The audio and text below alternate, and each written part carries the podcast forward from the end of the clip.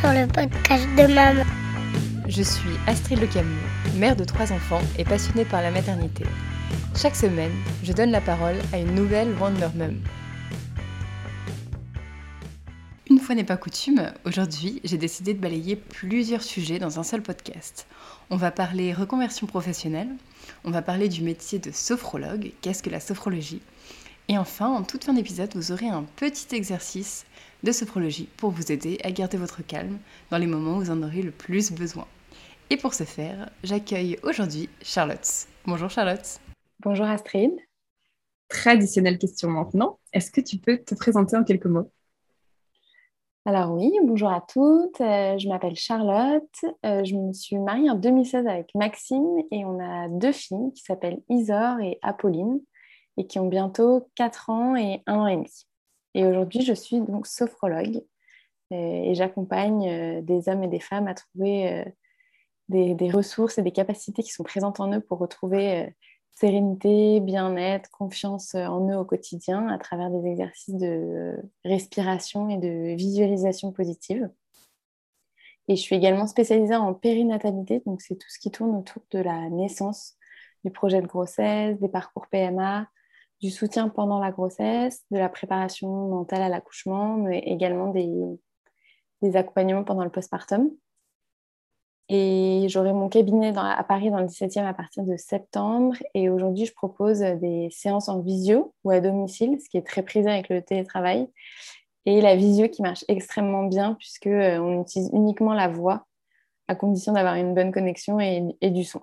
D'accord. Et comment est-ce que tu en es venu à te dire, parce qu'il me semble que ce n'était pas du tout ton domaine dans lequel tu étais partie au départ, comment est-ce que tu en es venu à te dire, euh, je vais faire de la sophro oui, en effet, c'est une reconversion professionnelle. Donc, euh, déjà, pour placer un petit peu le contexte, euh, je viens d'une famille où tout le monde est à son compte, tout le monde est indépendant. Et j'ai grandi avec cette idée que c'était possible d'être à son compte, mais qu'il fallait un peu que ce soit une passion. Et moi, bah, j'ai passé mon bac, j'ai fait une école de commerce, j'ai commencé mes stages en marketing et ensuite j'ai été salariée. J'avais quand même un peu ce truc de, tester des choses, donc j'ai créé des bijoux pendant longtemps, ça marchait bien. Ensuite, j'ai voulu créer une box de culottes euh, avec, une, euh, avec une copine, des fringues de bébé avec une autre. Mais j'étais assez rassurée, je pense, euh, par cette idée de sécurité.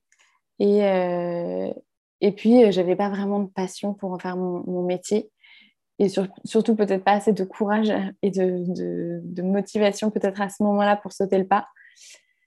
Ensuite, j'ai mon mari aussi qui s'est lancé en 2019. Il a monté, lui, une, euh, une, entreprise générale de travaux donc à son compte. Il était hyper heureux de ce changement professionnel et euh, il a toujours été serein sur le fait que c'était comme ça qu'il allait être heureux. Donc, je me suis un peu nourrie de ça pendant, pendant des années. Puis, euh, les années ont passé, j'ai eu ma première fille. Et là, le confinement est arrivé et ça a un peu fait un déclic chez moi.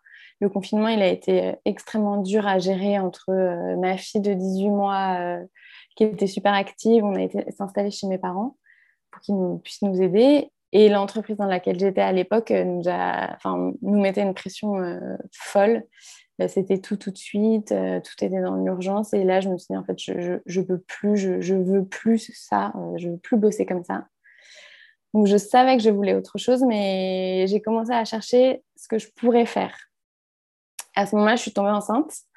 Donc, ça m'a vraiment permis de prendre le temps de réfléchir à ce que j'aimais faire, euh, à rencontrer des professionnels de plein d'horizons différents, de trouver de l'inspiration, de découvrir des nouveaux métiers, salariés ou pas. J'étais ouverte à tout et euh, j'ai eu pas mal de pistes, une qui revenait sans cesse, qui était le métier de sage-femme.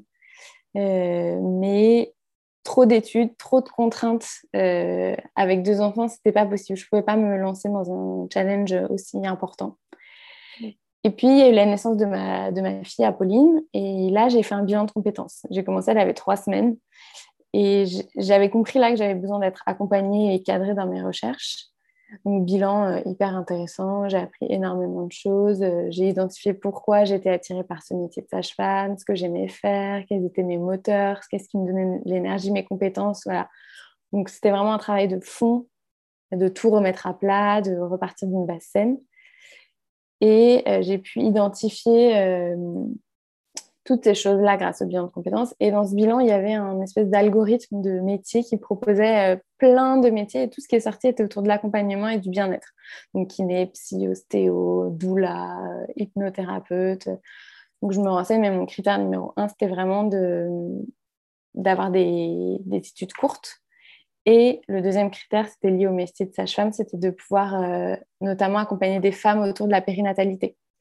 Donc, j'ai continué mes, mes, recherches, mes rencontres. Et pour la petite histoire, je parle de ça à un déjeuner de famille et ma demi-sœur me dit euh, Regarde la sophro, j'ai une copine qui vient de finir sa formation et elle accompagne des femmes. Donc là, je retourne dans mon algorithme des métiers le lendemain en me disant Bon, bah, je continue mes recherches. Et là, je me rends compte qu'en fait, la sophrologie était le métier numéro un qui m'avait été proposé dans l'algorithme, mais j'étais bon, passée à côté. Donc là, je regarde, je me renseigne plus en profondeur.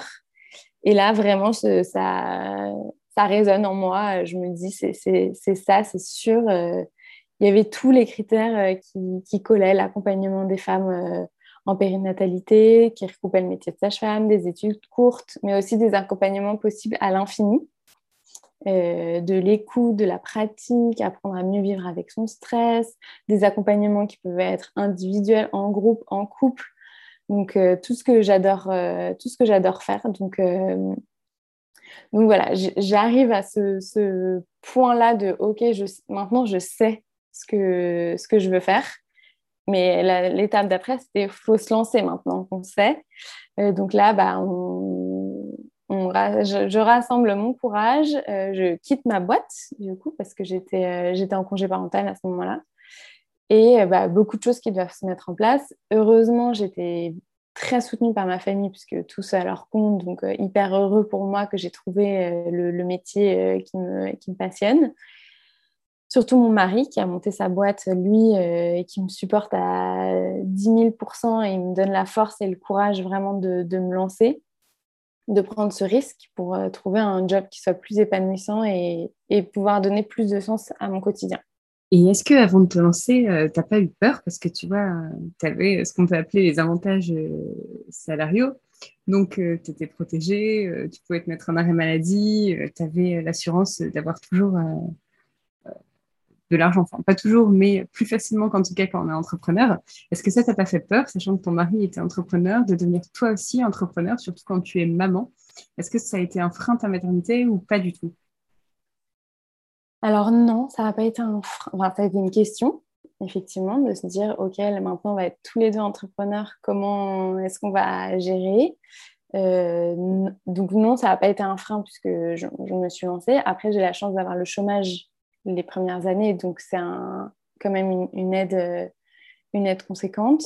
Euh, après, c'est sûr que c'est voilà, une question à se poser et c'est un, un, risque à prendre, à prendre en compte mais, euh, mais c'est aussi une, chance aujourd'hui de pouvoir, c'est une, liberté euh, incroyable de pouvoir, euh, de pouvoir gérer son emploi du temps, de, de, de, gérer son temps et de ne pas avoir besoin de demander à quelqu'un si tu peux prendre ta journée, si tu peux décaler une réunion. Voilà, tu gères, on gère comme on a envie notre, notre emploi du temps, on bosse de où on veut, quand on veut. Ça aussi, c'est un. Du coup, c'est aussi ça qui. Moi, je m'attendais pas vraiment à ça. Je pensais que j'allais plus être. Euh, que j'allais me lancer doucement, que j'arriverais facilement à déconnecter. Mais en fait, quand tu lances ta boîte, c'est vraiment du 24 heures sur 24. C'est extrêmement prenant, intense. C'est incroyable. Mais voilà, il y a aussi des à côté où il faut être sur tous les fronts. Euh, en même temps, en plus, j'ai mille idées à la seconde, donc euh, je développe mon, activité à fond. Je prépare les accompagnements, je rencontre d'autres entrepreneurs, je fais ma com sur Instagram, la compta. Euh. Donc, je, trouve que cet équilibre, euh, il est difficile à trouver au début, de ne pas culpabiliser parce qu'on est avec ses enfants et qu'on voudrait avancer sur ses projets pro, de ne pas culpabiliser parce qu'on est en train de bosser, mais qu'on devrait peut-être préparer le dîner et voilà. Donc ça, c'est un, voilà, ça, c'est un équilibre qui, qui, qui, est important à, trouver. Après, voilà, moi, maintenant, je joue mon ordi quasiment tous les soirs pour, euh, pour bosser et ça fait partie de mon quotidien, mais parce que j'adore ce que je fais et, et ce n'est pas, pas une contrainte. Je le fais pour moi et voilà. D'accord. Et alors, euh, comment est-ce qu'on devient sophrologue ensuite? Alors, du coup, j'ai fait une, formation. Donc, une fois mon, boulot euh, quitté, j'avais repéré l'école que je voulais. Donc, je m'inscris dans cette formation. Il y a énormément d'écoles euh, de sophrologie.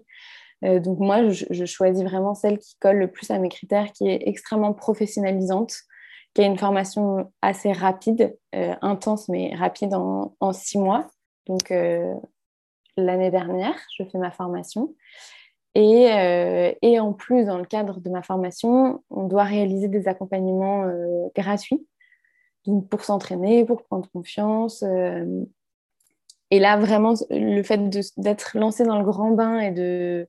Voilà, ça y est, je, suis sophrologue et j'accompagne des gens. là, tout se, se, confirme pour moi. Je me sens à ma place. Je me sens bien quand j'accompagne les gens, quand je me reconnais dans, dans, dans les gens que j'accompagne et, et les premiers retours sont hyper positifs. Donc ça, c'est hyper encourageant et ça donne confiance euh, pour la suite. On pourrait d'ailleurs en avoir un petit aperçu en fin d'épisode. Et donc, on parle de sophrologie, mais sans le définir encore. Donc, qu'est-ce que tu peux nous dire exactement? Qu'est-ce que la sophrologie? À quoi ça sert? Dans quel cas l'utiliser? Oui, tout à fait. Alors, la sophro, donc c'est euh, à la base, c'est une méthode thérapeutique qui a été développée euh, par un médecin dans les années 60. Et euh, ça permet de retrouver un équilibre entre son corps et son esprit avec comme seul outil la voix. Aujourd'hui, c'est de plus en plus utilisé comme, aussi comme une méthode de développement personnel. Et l'objectif, c'est vraiment de prendre du temps pour soi, de réapprendre à se détendre, d'écouter son corps, ses ressentis, d'identifier ses ressources qu'on a en soi, mais aussi d'optimiser ses capacités et de retrouver confiance en soi pour atteindre son objectif. Donc son objectif, ça peut être dans la vie personnelle, par exemple, euh, apprendre à gérer son stress, ses émotions, améliorer son sommeil, retrouver de l'énergie. Dans la vie professionnelle, ça peut être la pression de bien faire son travail, euh, de prendre la parole en public, de créer une cohésion dans une équipe, par exemple. Ça peut être aussi une préparation mentale, donc pour préparer un entretien, un examen scolaire euh, ou médical, un challenge sportif, un mariage ou un accouchement. Ça peut être aussi pour des douleurs chroniques, des traitements qui sont douloureux, des phobies ou des addictions.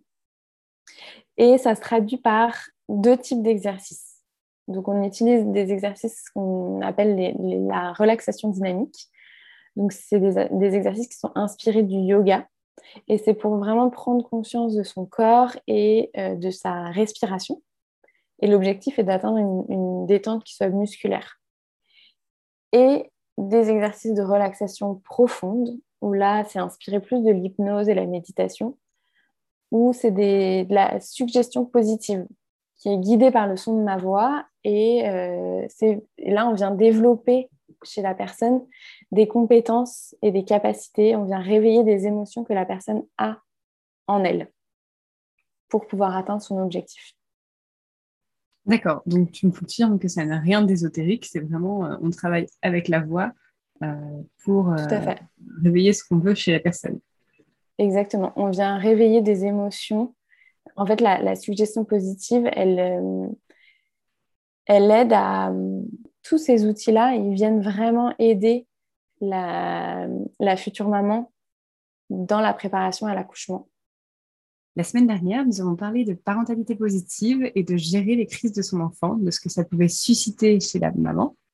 Est-ce que euh, toi, tu peux nous donner des tips, tu peux nous présenter un exercice peut-être pour gérer, pour aider à accepter ces crises? Donc, en effet, dans la parentalité, euh, aussi la sophro, ça permet de donner des clés à des parents pour euh, lâcher prise sur la gestion du quotidien, accepter euh, sereinement les crises de son enfant, prendre du recul sur la situation pour pouvoir se concentrer sur l'essentiel, retrouver confiance dans son autorité parentale, par exemple. Et donc là, l'exercice que, je euh, que je vous propose, c'est un exercice qui va permettre de s'apaiser rapidement dans les petits ou les grands moments de stress. Et ça s'appelle la respiration carrée ou en quatre temps. Donc, je vais d'abord vous donner les consignes et après, je, vais, vous, guider. Donc, vous pouvez vous installer dans un endroit calme, debout, assis ou allongé. Vous allez prendre une grande inspiration sur 4 secondes. Vous allez bloquer votre respiration pendant 4 secondes en retenant l'air qui sera dans vos poumons. Ensuite, vous expirerez sur 4 secondes.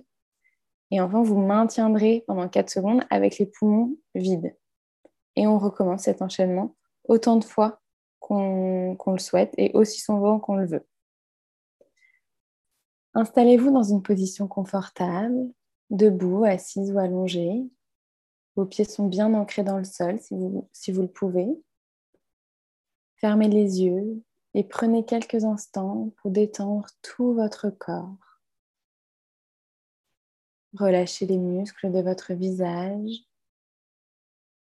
Détendez vos épaules, vos bras. Vous pouvez ouvrir vos mains. Relâchez votre dos. Sentez votre ventre qui se détend. Relâchez votre bassin. Et sentez vos jambes, vos pieds qui se détendent. Relâchez tout votre corps. Profitez de ce moment pour ne penser qu'à vous, ici et maintenant. Et vous pouvez commencer l'exercice en inspirant lentement sur 4 secondes. Puis retenez votre respiration et expirez lentement sur 4 secondes puis bloquez votre respiration avec les poumons vides. Reprenez une respiration naturelle. Et percevez la détente et le calme qui s'installe progressivement en vous grâce à votre respiration. Et prenez conscience de la maîtrise que vous avez sur votre respiration. On va recommencer une deuxième fois. Inspirez lentement sur 4 secondes. Retenez votre respiration et expirez lentement sur 4 secondes. Et bloquez votre respiration avec les poumons vides. Reprenez une respiration naturelle et accueillez les bienfaits de votre respiration sur votre corps, votre esprit. Et prenez conscience de votre respiration qui vous apaise instantanément. Recommencez cet enchaînement aussi longtemps que vous le souhaitez. Puis reprenez doucement contact avec les points d'appui de votre corps. Reconnectez-vous avec l'espace dans lequel vous êtes installé.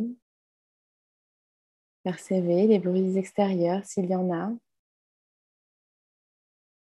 Vous pouvez bouger légèrement vos bras, vos jambes, vos épaules. Vous pouvez bailler ou vous étirer si vous en ressentez le besoin et uniquement quand vous vous sentirez prête, vous pourrez ouvrir les yeux. Et vous pouvez prendre quelques instants pour être à l'écoute de vos ressentis une fois vos yeux ouverts. Là, il est difficile de reprendre la parole après un tel moment de détente et de relaxation. Merci beaucoup Charlotte pour ta gentillesse, pour ta bienveillance. Je sais que tu avais un grand souci euh, que ce podcast me fasse plaisir et serve à d'autres mamans. Donc vraiment merci mille fois. Vie de maman podcast est en vacances, mais je vais essayer de publier chaque semaine et de m'y tenir un nouvel épisode. Ils sont déjà enregistrés, ils n'ont plus qu'à être montés. Je ne sais pas si j'aurai le courage de faire. En attendant, vous pouvez me rejoindre sur Instagram, maman podcast, et il ne reste que à vous remercier pour votre fidélité. Merci mille fois et à la semaine prochaine.